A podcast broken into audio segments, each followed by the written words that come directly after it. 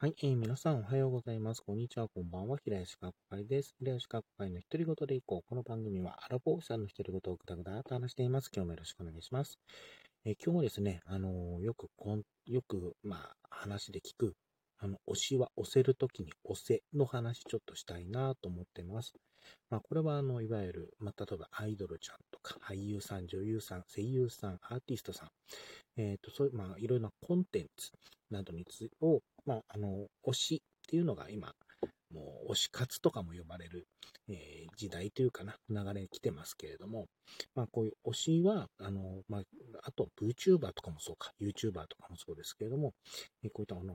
まあ、推せるコンテンツっていっぱい増えてると思うんですけども、まあ、押せ、あの、その時に、まあ、あの、押したい、まあ、あの、対象がいたら、押せる時に押せという、まあ、言葉ですね。あのまあ、押したいときに、例えばそのコンテンツがなくなったりすると、まあ、押せなくなってしまうっていう悲しみっていうのは、多分ね、あのー人生で一度、あに人生長く生きてると、あの、一度や二度あったりすると思うんですよ。自分も、あのーちょこちょこあったりすることあった時あんで、うん。で、あの、その、押したい時に押しとけっていう気持ちはめちゃくちゃわかるところあるんですね。うん。まあ、こ自分が後悔しないために、まあ、あの、コンテンツ、好きになったコンテンツを押していく。まあ、あの、っていう考えなんですけれども、え最近ですね、ちょっとこの、まあ、押しは押しときの時に押しとけっていうのをね、なんか感じることが、まあ、二つほど個人的にあったんですね。まあ、一つはあの、時々話してるんですけれども、あの、特撮ドラマのドゲンジャーズシリーズですね。あの、自分その、ドゲンジャーズの、ま、シーズン1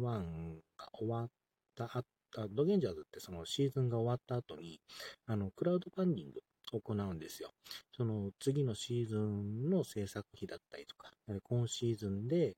えっ、と、まあ予想外ののあの出費がかさんだ時にクラウドファンディングで募集して、まあ、クラウドクラウドファンディングを行って、まあ、その補填を行ったりとか、で、さらにその、それ以上の料金が増え、それ以外の金額が増えた増えた場合は、あの次のシーズンの13に当てるとか、そんなことやってるんですけども、まあ、こういうのは、あの、ちょこちょこやってたりするんですね。まあ、うん、で、それで、まあ、あの、次の、次の、えっ、と、機会っていうかな、次のシーズンを見るためのに応援するといったことをやったりするっていうのが、まあ一つあるんですけれども、うん。あともう一つがですね、あのーえっ、とね、えっ、と、えー太一洋さんと篠田みなみさんがあのパーソナリティされているカレーチャーハンっていう、あの、もともとあの、ラジオ関西さんで、あの、放送されていた、まあ、あの、声優さんのラジオがあるんですけれども、えーこちらが、えっ、と、一回ですね、地上波から、あの、ネット配信に切り替わった時期があるんですよ。うん。で、あの、ネット配信に切り替わったことで、あの、収収録時間も短くなって、あ収録じゃない、あの、配信時間も短くなって、あのなんだろう、え収録も月1に収録しているという関係上で、あんまりメールも呼ばれないとか、あのあ新しい話題もできないとか、といった部分があったんですけれども、えこの度ですね、7月から地上波に戻ったんですよ。うん、あの30分枠で、え戻ったんですね。えっ、と、4、えっ、と、3ヶ月ぶりに戻っ、3ヶ月 ?4 ヶ月ぶりに戻ったのかな。で、その話をよくよく聞くと、そのカレーチャーハンの、が、あの、地上波からネット配信に移ったときに、あちらは、あの、ニコニコ、えっ、と、生放送の方で、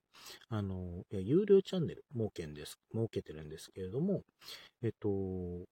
その地上波が終わっ地上波が一回終わってネット配信にしたときに、チャンネル会員数が増えたっていう事例があるんですね。で、増えて、あのーまあ、っちイベント、あイベント用のグッズとかも出してるんですけども、そこも軒並み、あの、売れるっていう事態が起きて、で、それが評価されたらしくて、あの、7月に、まあ、いわゆる7月にまた地上波に戻ったっていう経緯があるんですよ。で、これって結局その、えっと、押してくれる人が、あの、